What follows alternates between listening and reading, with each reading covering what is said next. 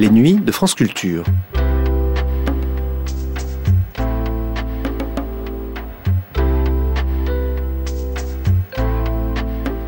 Les nuits de France Culture, une mémoire radiophonique. En l'an 2000, 23 ans après sa disparition, se tenait chez Drouot une vente aux enchères d'objets ayant appartenu à Maria Callas. On comptait alors encore en francs, mais déjà en euros. Ainsi, ce fut pour 900 000 francs, soit plus de 137 000 euros, que partit la Sainte Famille, un tableau de Signaroli qui la suivait partout, sans la présence duquel, dans sa loge, elle refusait de chanter. Furent aussi adjugées une paire de ses lunettes de vue, 130 000 francs, et pour à peine plus, deux portraits d'elle réalisés par Pasolini. Plus étranges furent mis à prix des rideaux, certains des dessous chics de la diva, et un chignon postiche de ses propres cheveux qui trouva acquéreur pour plus de 80 000 francs. Le tout retransmis en direct sur Internet. Pendant ce temps-là, sur France Culture, se souvenant que Maria Callas avait été cantatrice, on rediffusait en deux volets un montage d'entretien avec la Callas réalisé dans les années 60 et d'une interview qu'elle avait accordée à Philippe Caloni en 1976, quelques mois avant sa mort. Des archives dans lesquelles elle évoquait sa solitude et le poids qu'était pour elle le mythe Callas le premier des deux carnets de notes de Laetitia Leguet que nous allons entendre, qui s'intitule Le refus des concessions, a été diffusé la première fois le 4 décembre 2000, au lendemain de la vente aux enchères de Drouot.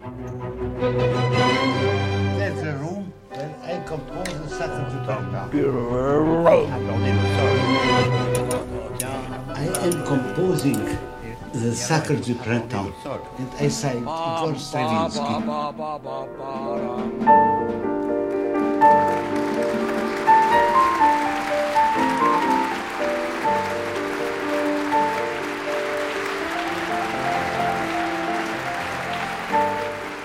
Bonjour, archive d'un mélomane. Aujourd'hui et pour deux émissions Maria Callas, aujourd'hui le refus des concessions.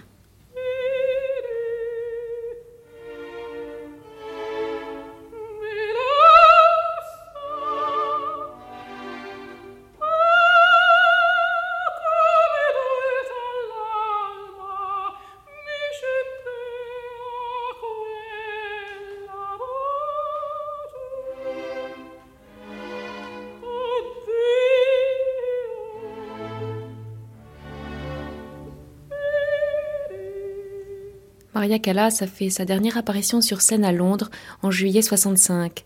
35 ans plus tard, elle reste étonnamment vivante grâce aux disques et aux images que l'on a d'elle, qu'il s'agisse de photos ou de films.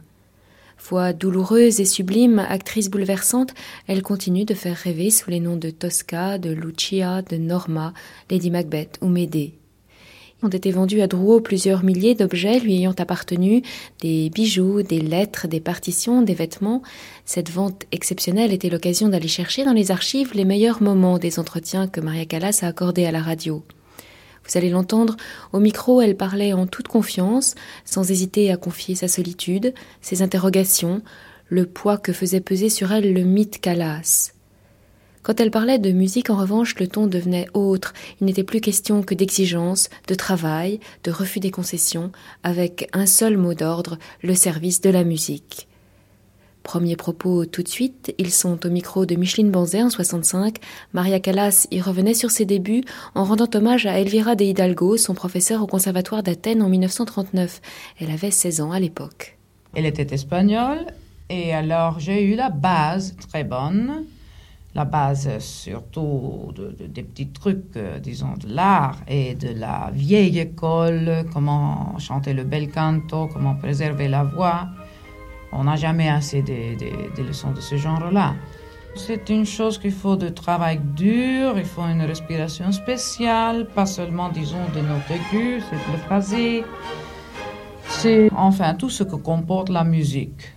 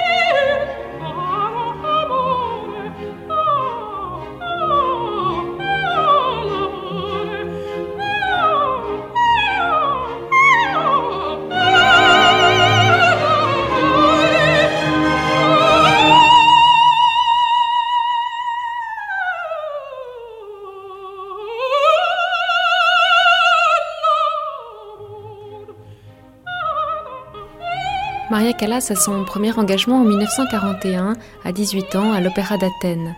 Il va falloir encore attendre 8 ans, 8 ans de travail et de patience pour que sa carrière démarre réellement. L'événement a lieu en 49. Au début du mois de janvier, le chef d'orchestre Tullio Serafine lui demande d'assurer un remplacement au pied levé et de chanter le rôle d'Elvira dans la production des Puritains qu'il doit diriger à la Fenice, à Venise, quelques jours plus tard. Maria Callas relève le défi, elle accepte et elle triomphe. Cet événement se révélera un tournant décisif dans sa carrière. Ce sera aussi le point de départ de son engagement pour la réhabilitation du répertoire italien du bel canto. Néanmoins, il faudra encore patienter avant que la Scala ne lui ouvre ses portes. J'ai eu une grande chance, disons, un offre d'un contrat métropolitain. Il y avait M. Johnson, alors le directeur, il m'a donné la possibilité de chanter la Butterfly que j'ai pas accepté évidemment comme début. Je croyais pas que c'était ce qu'il fallait alors pour moi comme début. Et puis il m'a donné Fidelio en anglais et j'ai chanté Fidelio très bien, on dit en Athènes. Mais évidemment, en anglais, j'aime pas chanter. Et je refusais. On me disait vraiment folle. Et moi aussi, je m'appelais folle parce que je disais une chance comme ça, c'était fini. J'aurais jamais eu plus. Et le secret de moi, je crois, que c'était savoir dire non, choisir et attendre, évidemment, avec angoisse et douleur et soucis, mais savoir attendre. Et le caractère est de pouvoir dire non, pas pour caprice, mais pour euh, avoir pensé, peser les choses. C'est pas une question de caprice. On n'arrive pas à faire tout ce que les autres veulent. Des fois, les autres veulent ce qu'il faut pas faire. Et encore, je, retourne ce que j'ai dit, qu'il faut savoir dire non. Mais quand on dit non, alors on a les conséquences. Enfin, à la Scala, je suis arrivé beaucoup plus tard. Je suis arrivé le 52, si je ne me trompe pas. J'ai ouvert la saison, c'est-à-dire, pardon, je, me, je vais en arrière. On m'avait demandé à la Scala pour chanter quelques reprises de l'Aïda pour la foire, disons en avril. Et j'ai fait ce spectacle parce qu'il m'avait supplié, on m'avait dit, je ne sais pas, on m'avait promis beaucoup de choses en, en, conséquence de ce spectacle. Puis j'ai fait l'Aïda et j'ai jamais plus vu les directeurs de la Scala comme d'habitude. Quand ils obtiennent quelque chose, puis ils oublient les promesses et tout ça. Et alors je dis, bon, c'est très bien. Une autre fois, quand ils vont venir, on va évidemment classer les choses. Et ils sont venus sont venus et je dis très bien, je viens, mais pas pour remplacer une autre ou pas pour euh, reprendre des spectacles. Et alors ils ont dit, mais non, mais qu'est-ce que ça veut dire? J'ai dit, ça veut dire tout simplement, si vous me voulez, je suis ici pour des spectacles à moi. Quand vous aurez besoin, venez me chercher. C'est tout. Et ils ont venu évidemment parce qu'ils avaient besoin. Alors nous, avons ouvert la Scala avec le Vespe Siciliani. Dans cette euh, saison, j'ai fait aussi Norma, euh, Enlèvement de Serail, c'était un très grand succès, disons, je ne peux rien me plaindre.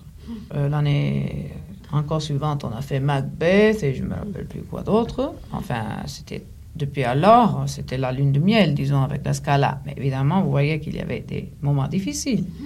Et encore, pouvoir dire non. Ça, c'est pas accepter n'importe quoi, parce que si tu débutes mal, puis après, tu dois payer pendant plusieurs années pour remonter les escaliers de cette euh, carrière, disons.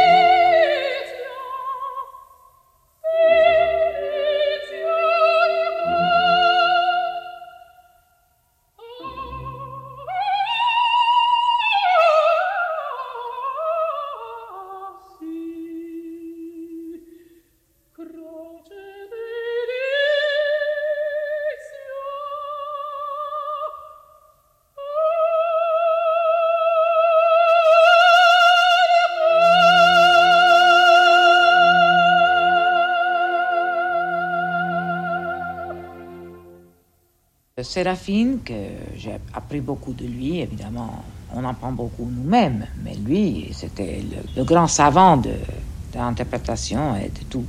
Et il m'a dit, justement, maintenant, vous avez, chère mademoiselle, parce que je n'étais pas encore mariée, j'étais chère mademoiselle, il m'a dit, vous connaissez très bien la musique, c'est parfait. Maintenant, allez chez vous et commencez à réciter, en parlant, tous les récitatifs c'était justement à propos de récitatif, mais ça peut aller aussi dans les airs.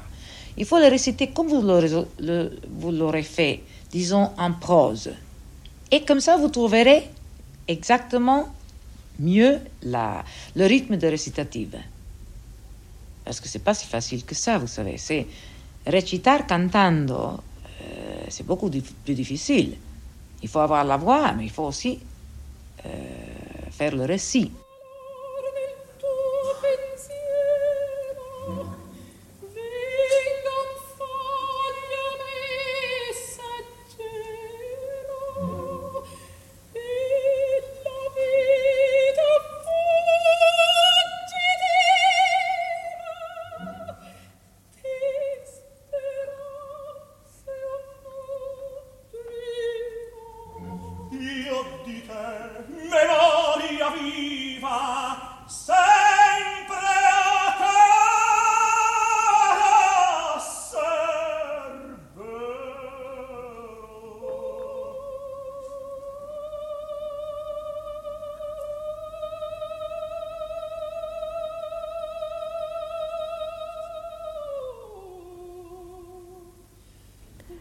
La capacité de travail de Maria Callas était impressionnante. Claire Albi raconte dans son livre Passion Callas que cette exigence avait marqué très profondément le souffleur de la Scala, Maestro Berengo. Au nom de Callas, raconte Claire Albi, son visage s'est éclairé et il m'a raconté les heures et les heures de travail auxquelles Maria Callas s'astreignait. L'emploi du temps de la Calas est impressionnant à partir de 52. Parallèlement à la scène, elle signe cette année-là un contrat avec la firme Columbia. Et pendant 15 ans, les enregistrements vont se succéder. Certaines années, son calendrier était si chargé qu'elle devait faire 3 à 4 intégrales par an. Les sessions d'enregistrement avaient lieu généralement au mois d'août et de septembre, pendant la période où les théâtres faisaient relâche. Souvenir en 76 au micro de Philippe Caloni.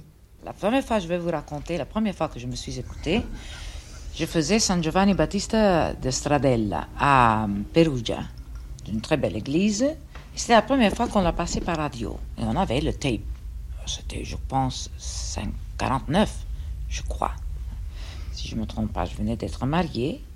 Et donc, euh, on me fait écouter la bande. Ça, c'était entre les deux parties, disons. Enfin, j'ai pleuré comme vous ne savez pas. J'étais, je voulais plus continuer. Ils étaient désespérés. Ils étaient désespérés. Je voulais plus continuer. Je, détestais ce que je. non, mais je continuais. Je veux dire, même le, le, le, le seconde partie de, de, San Giovanni Battista, je voulais pas continuer. J'ai dit, c'est pas possible ça.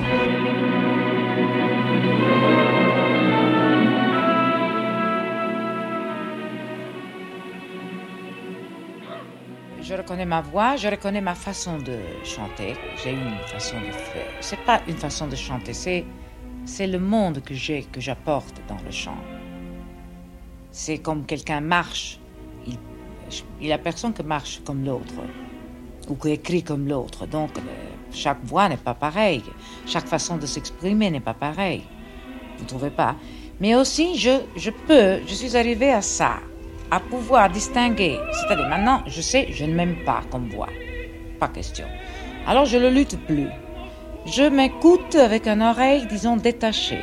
Donc, je peux dire, oh, mais c'est très, très bien chanté.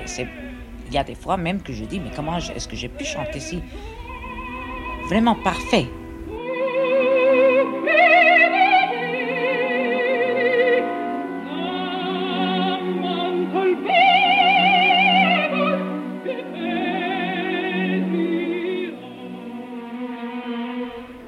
Le 7 décembre 1952, Maria Callas chante le Macbeth de Verdi à la Scala de Milan sous la direction de Victor De Sabata.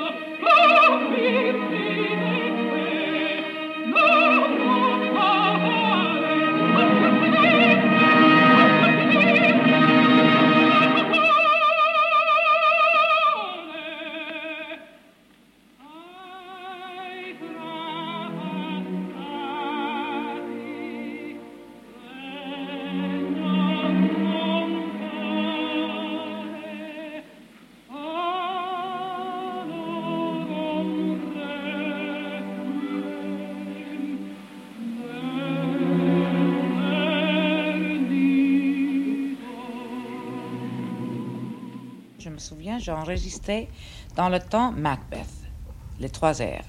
Je suis arrivée à sonambulisme, non? L'air de sonambule. Et j'étais vraiment très en voix. J'étais reposée après un mois de repos. Et j'ai chanté, mais vraiment chanté à la perfection, selon moi. Et je suis descendue à l'écoute.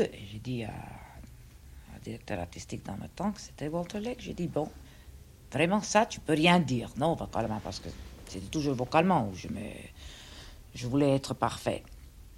Il a dit, bon, oui, tu vas écouter, tu vas juger toi-même. J'ai dit, mais comment ça se fait qu'il me dit ça? J'en étais sûre que c'était la perfection.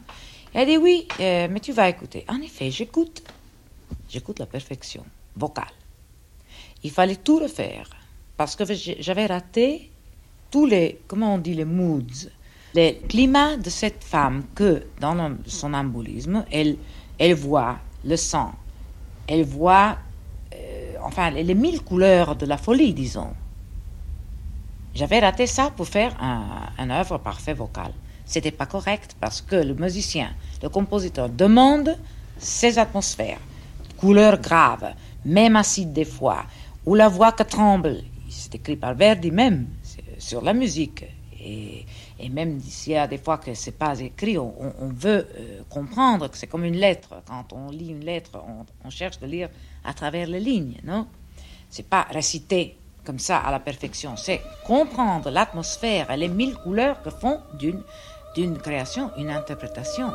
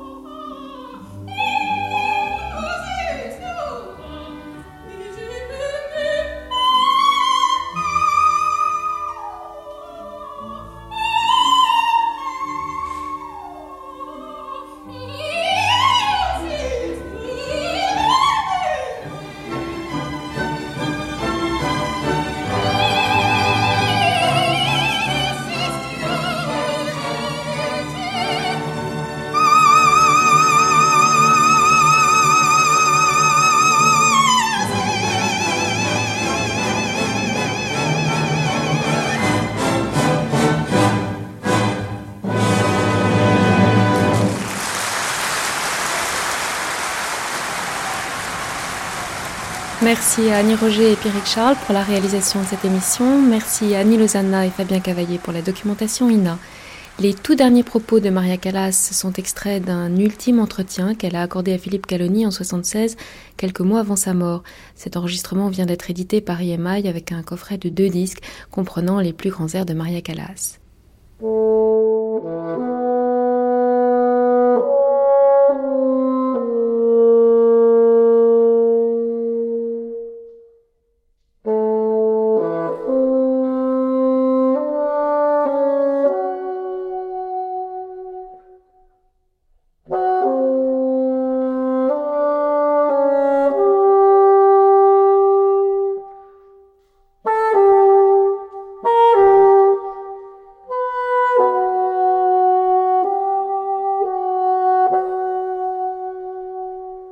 C'était Le refus des concessions, le premier des deux carnets de notes que Laetitia Leguet consacrait à Maria Callas. Première diffusion le 4 décembre 2000 sur France Culture. À suivre. Téléchargement et réécoute à la page des nuits sur le site franceculture.fr.